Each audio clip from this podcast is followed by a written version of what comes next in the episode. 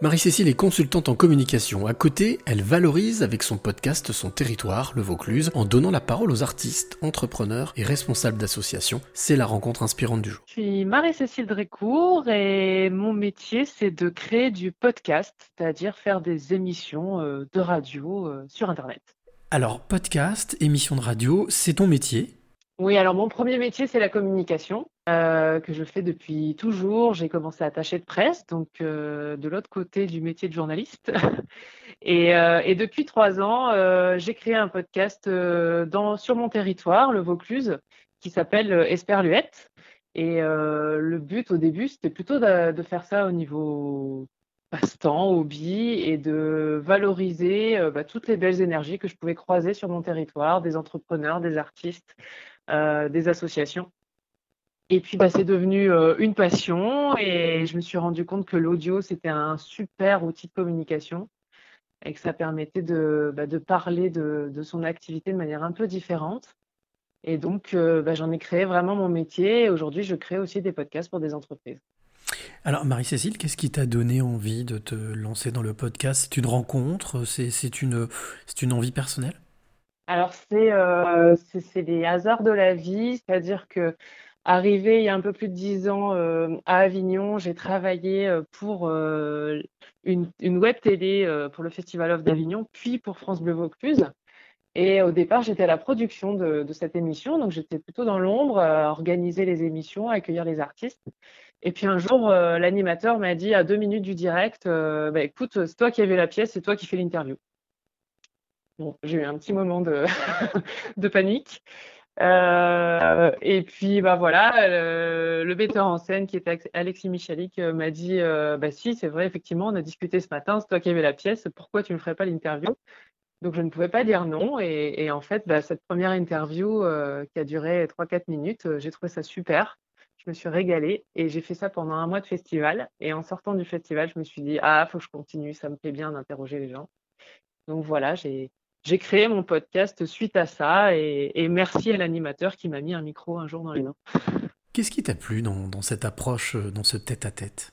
Euh, En fait, moi, mon... mes études à la base, c'est anthropologue. J'ai fait des études d'anthropologie et ce qui m'intéressait là-dedans, c'était de, comprendre les comportements des gens, pourquoi ils avaient euh, des croyances ou voilà des, affinités sur certaines choses. Et, euh, et en fait, dans ces interviews-là, c'est un peu ce que j'ai retrouvé, c'est-à-dire d'interroger là des artistes, puisque c'était le Festival d'Avignon, euh, des metteurs en scène, des acteurs, sur bah, pourquoi ils faisaient cette pièce-là, qu'est-ce qui leur plaisait, qu'est-ce qui les animait dans ce métier-là, qui est quand même un métier un peu euh, très très intense, surtout pendant le festival, qu'on connaît peu au final, on les voit sur scène, mais on ne sait pas tout ce qui s'est passé avant.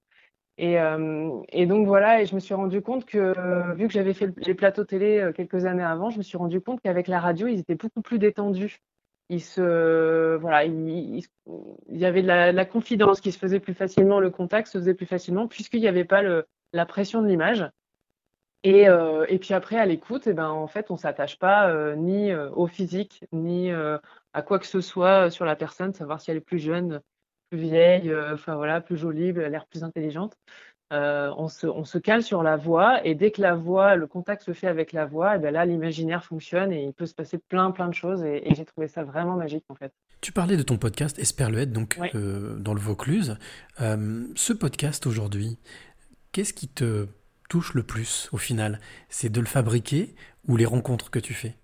Ah, c'est les rencontres les rencontres parce que euh, c'est au départ parti, j'ai interrogé plutôt des gens que je connaissais. Après, maintenant, on commence à, me donner des personnes, des noms de personnes que je connais pas. Et même les personnes que j'avais l'impression de connaître, quand, euh, quand je passe une heure à les interroger, puisque notamment sur mon format, il y a plusieurs formats sur Esperluette, mais sur mon format principal où je coupe mes questions et donc en gros la personne parle pendant une demi-heure, donc j'ai une heure, une heure et quart d'enregistrement. Euh, bah là, on, on, arrive vraiment à une, conversation entre amis. Donc, euh, donc je découvre certaines choses, euh, leur histoire, leur passion. et puis voilà, moi, je, dans ces cas-là, moi, je peux me prendre au jeu et discuter pendant assez longtemps. Et donc, c'est vraiment ces rencontres-là. Et c'est ce que j'essaie après de retransmettre dans mon montage et dans ce que je publie après sur mon podcast.